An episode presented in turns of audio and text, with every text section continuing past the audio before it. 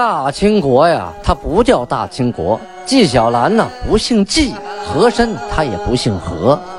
孝庄千万不能说自己是孝庄啊，叫声小主，那是你信口开河。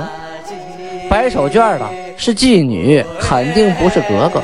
今天呀，就听俊贝勒讲一段清朝历史正说的《清通鉴》。听众朋友们，大家好，今天我们开始讲清太宗天聪四年农历的庚午年，公元一六三零年。这一年正月呀，金军克了永平，就是今天的卢龙县啊，而且发现呐，刘星座就在永平的旁边驻扎着。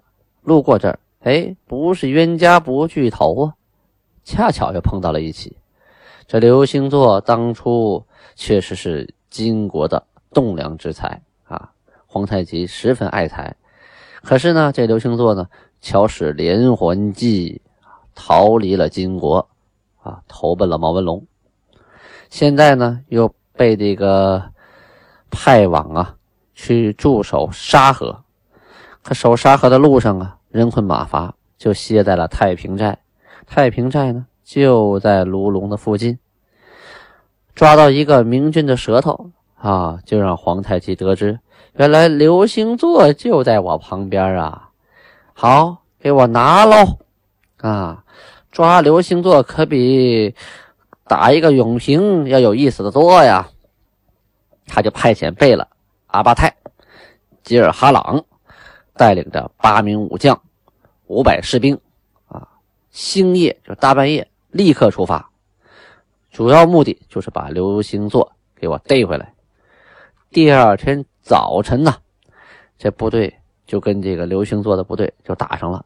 五百金军都是身着重甲啊，马上也都是盔甲，选的都是精兵良将，往这敌营这么一冲啊，哎呀，一下就给冲散了。刘星座一看阵势不对呀，撒腿就跑啊，他跑后边啊。这目的是抓他呀，所以就追呀，前面跑，后边追呀。我的任务就是来抓你，我能让你跑了吗？啊！再说了，还让我们来抓你，你有何德何能啊？啊！你盼来盼去的，我恨不得我弄死你啊！这刘星座呀，带着残兵败将往山海关的方向逃跑。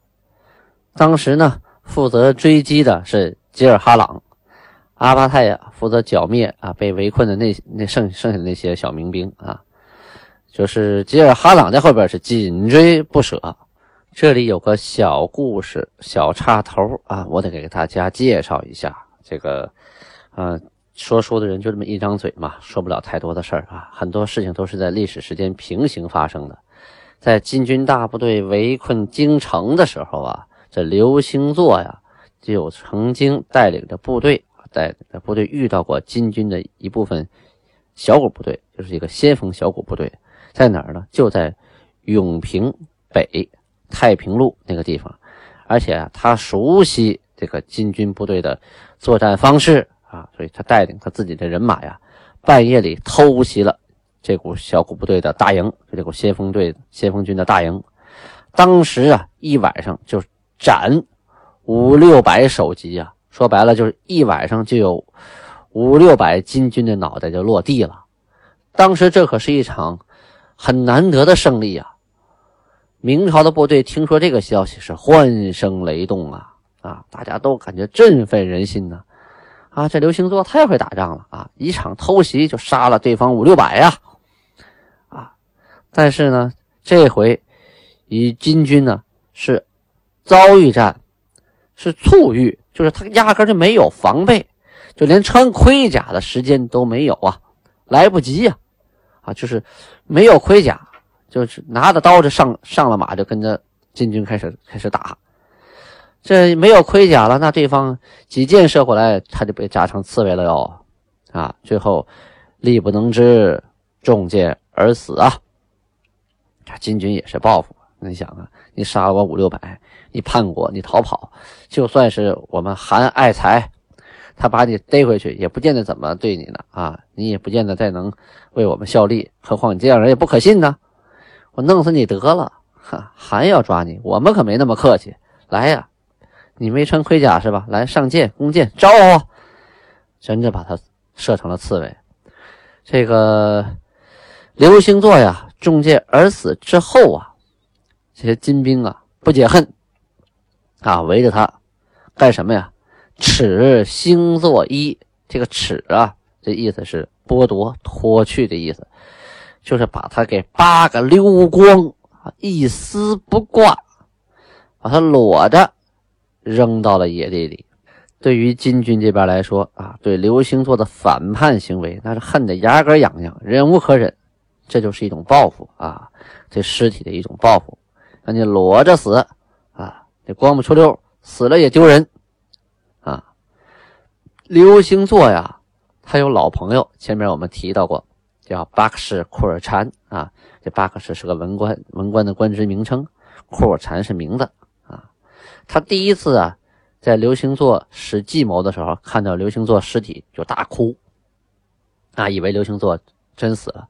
后来一听说啊，这是个计谋啊，刘星座逃到民国那边了啊，自己也差点受到牵连。可这回呢？真看到刘星座的尸体了，哎呀，裸尸在荒野，心里还是于心不忍呐。等金兵啊都撤去以后啊，一个人悄悄的啊跑过来，跑到刘星座的尸体旁边，看着他啊，暗暗的流着眼泪，然后给他穿上衣服，啊，找了两个手下的兵，刨个坑，啊，然后把刘星座的拿个凉席，也没来不及准备棺椁呀，就拿个凉席卷吧卷吧，放坑里，当时就给埋了。啊，但是这个事儿啊，是他私下里个人所为啊，属于个人交情啊。刘星座这个人还是有点人格魅力的哈，啊，又文韬武略嘛。但是在后来呀，皇太极听说了这件事儿，哈，还把他穿上衣服，还还还拿个凉席给裹呃芦席给裹上了，派人过去把坟给我刨了，刨完以后把尸体给我挖出来。挖出来以后，拿刀给我剁碎了，剁碎了，管他是喂鹰、喂鸟、喂狗、喂什么玩意儿呢？让他死，让他永世不得超生。这皇太极也恨他，就是你宁可死啊，你都不愿意为我效力，反叛我，骗我。我当初对你那么好，你这样忘恩负义，我还我还让你客气，我还让你超生，让你永世不得超生，把你身体给你弄碎了，下次都变不出一个葫芦个人啊！这真是恨到一定程度啊！才可能从坟里刨出来，比鞭尸还狠呢！啊，碎尸就是死人从坟里刨出来，再次的碎尸。哎呀，从俊贝的角度来说呢，这事儿啊，我觉得既怨不了刘星座，哈，也怨不了皇太极。怎么说呢？这就是一个大历史背景下，什么事情啊，你不能断章取义，你得考虑到它的历史背景。在那么历史长河当中啊，金国与民国。本身是敌对的，那个时候啊，女真人和汉人，他属于一种，嗯，敌对的关系。当然，有一部分女真人呢，他会帮助汉人那边；也有一部分汉人呢，会投靠到女真人这边。但是呢，还是有很多人，啊热爱自己的祖国的。他热爱自己祖国啊，他不愿意去投靠女真人。可在那个历史情况下呢，为了苟活这条命，他又不得不为女真人做事情。那比如说刘星座，文武全才啊，还且而且呢，汉语、蒙语啊、女真语还有朝语全通。这在当时来说，就现在这样人也不多呀，是吧？又能打仗，又有文化，还通这么国多国家的语言啊，这个还能作为使者，就是他他很能干，这样的人才是不可多得的。但是他的心里啊，一直还是想念着自己的国家啊，这民国。所以，不管皇太极对他多么好，多么优待，给他多少恩典，他始终啊还是思念，就是自己的国家，要逃回自己的国家，妻儿老小都不要了，自己逃回去。逃回去以后呢，带领部队啊跟金国继续打，杀了金国这么多人，那金国恨他，这也完全是很正常的事情。从一个角度来说，哎，这个人是好人；从那一个角度来说，这人是叛徒。这就看你在哪个角度上来说。到了历史的今天，我们中华人民共和国那是大的中华民族，有五十六个民族构成的。现在还有好多外国人啊，这不止不止五十六个民族这么这么这么多了，还有各个国家过来的啊，一些外国人形成的这种部落呀、群体呀，所以它是一个大融合的一个形式。呃，在当时东北还有内地中原地区是敌对，可现在来看，它东北和中原都是我们国内的，所以这都属于人民内部矛盾了。它不是说，是民族之间大民族之间的矛盾，而是人民内部小民族之间的矛盾，兄兄弟几个打仗啊，这个关系了。这岳飞抗金呢，和戚继光抗倭，这是完全不同的两个概念。但是在当事人来说，它是一个概念，就对中原的宋朝啊、明朝的这些呃老百姓来说，这是一个概念。和以我们现在人的角度来说，现在抗倭，比如说跟日本人之间发生战争，那这个就就不一样了，这是保家卫国。可现在呢，如果东北和华北之间产生矛盾，那就是内部问题了啊，所以这不一样。这戚继光算民族英雄，而这。这岳飞这不能算民族英雄啊，他只是当时宋宋国的英雄啊。我记得小时候学历史时候学过嘛啊，呃，为了保家卫国的算民族英雄，像戚继光这样的。但岳飞啊，虽然他抗金啊，保卫宋朝，但是呢，他他不能算民族英雄，因为这个金呢，也是我们国家的一部分领土，也是我们中国的一部分啊，也是我们自己人啊，所以兄弟几个自己打起来了。好，咱们这一句话呀说远了。总之呢，我有点感叹刘星座，也感叹皇太极。刘星座怀才不遇，或者说是怀才遇的太多；皇太极呢是爱才，可是爱才呢才不给你用，就是求贤不得呀啊！中间呢也得了一段，但是得人不得心。你再用心啊，你再用恩情再去抚养他，你再去。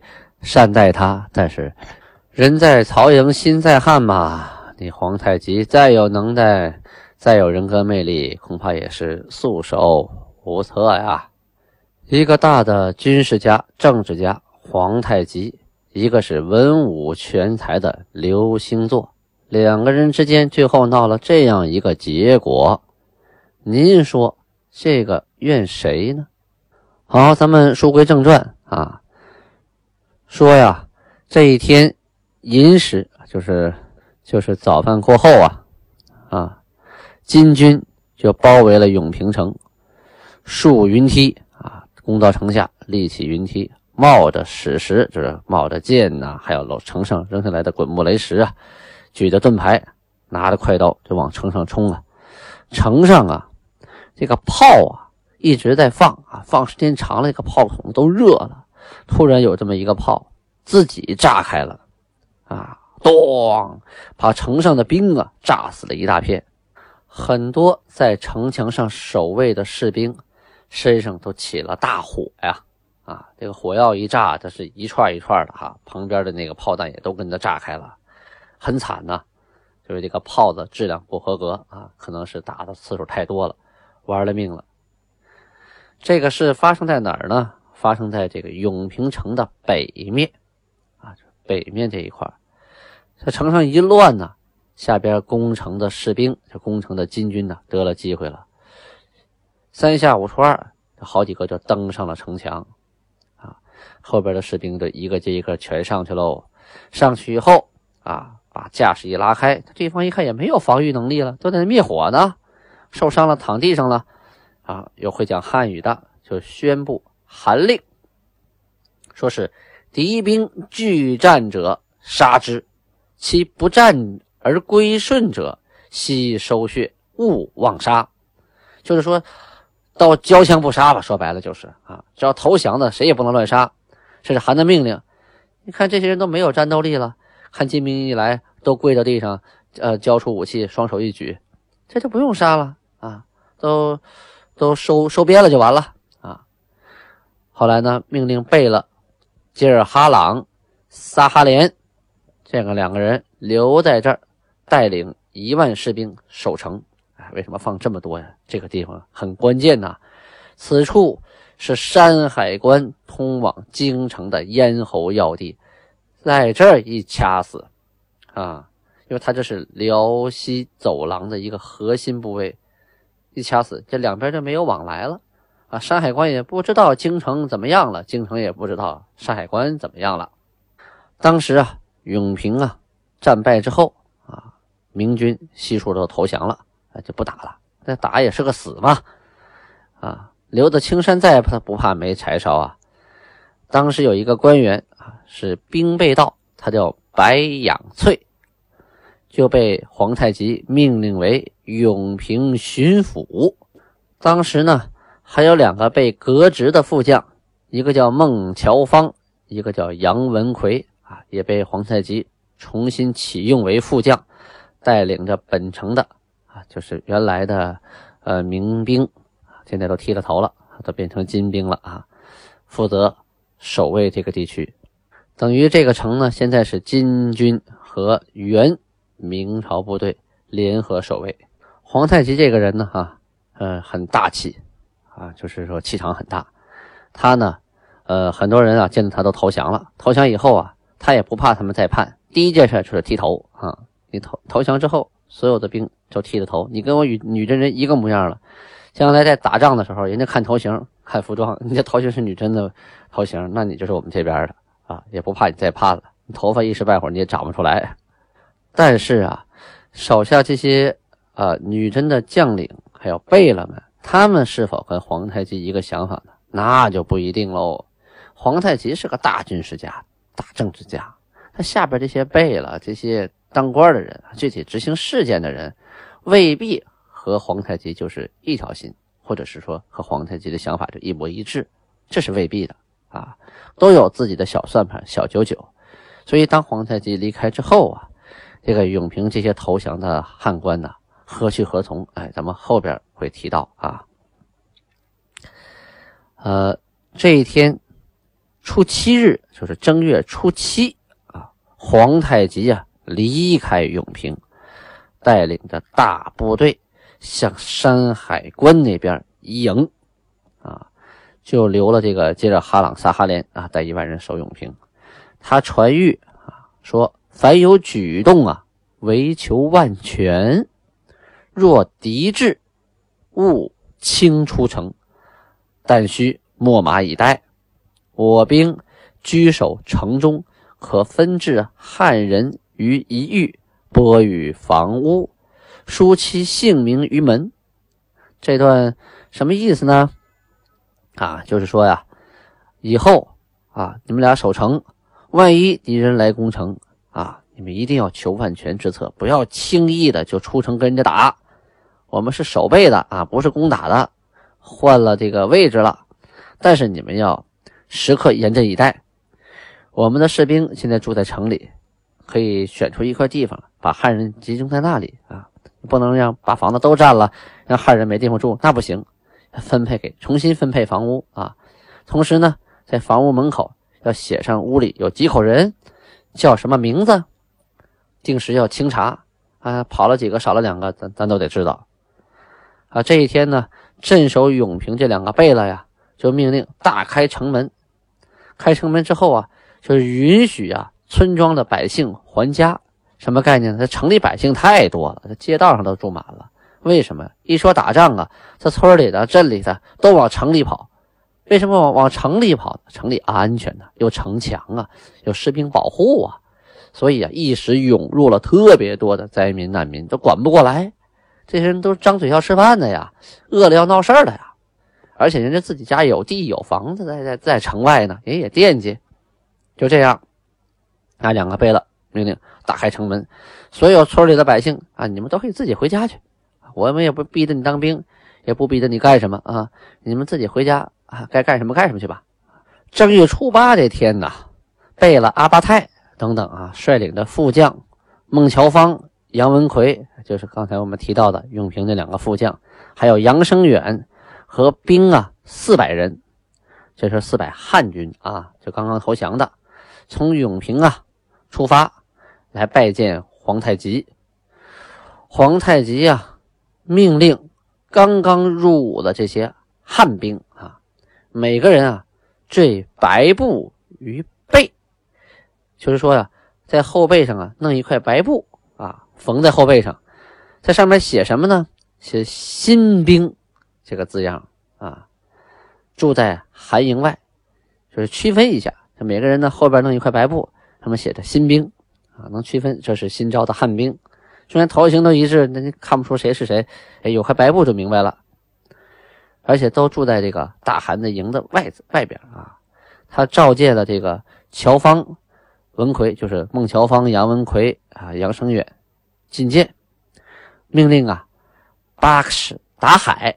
啊，那个八个是官名，达海是他姓名啊，达海是他的本名啊。传谕就是用达海来传黄呃韩的话说：“我不似尔明朝之君，与臣下情谊隔绝。凡我臣僚，皆令侍坐，各图中取，饮食同之。”这什么意思呢？这个达海呀，啊，来看见这三三个人呢，就说韩的口谕说了。我跟你们明朝皇帝不一样，你们在明朝当官见过皇上吗？以你们这级别，估计一辈子也见不着，啊！所以你们的皇上跟臣下呀，跟当官的这情谊是隔绝的，根本没有沟通，啊！但是只要是我的臣僚啊，见了我的面，都坐下来啊，大家连吃带喝，各吐衷肠啊，推心置腹啊，同饮同食，就跟兄弟一样。就告诉他们，一会儿觐见皇太极的时候，应该啊采取什么样的方式啊？不用紧张，不用像见明朝皇帝似的啊，那么那么那么紧张，三拜九叩离老远，不用，就坐在一起，一起吃吃喝喝就行了。这三个人呢，就向上啊奏曰说：啊，臣等在民国，不但不能觐见朝廷，即亲近之臣亦难得一见呐。就别说皇上了，这皇上身边的亲近的大臣，我们都见不着面啊啊！啊，呃，皇太极啊，出了行为来视察新汉兵啊，然后亲自啊说：“吾辈不耐寒，甚苦野处，可令西宿村庄，乃命八旗炮手啊，就是八旗的炮手兵啊，同赴村庄居住。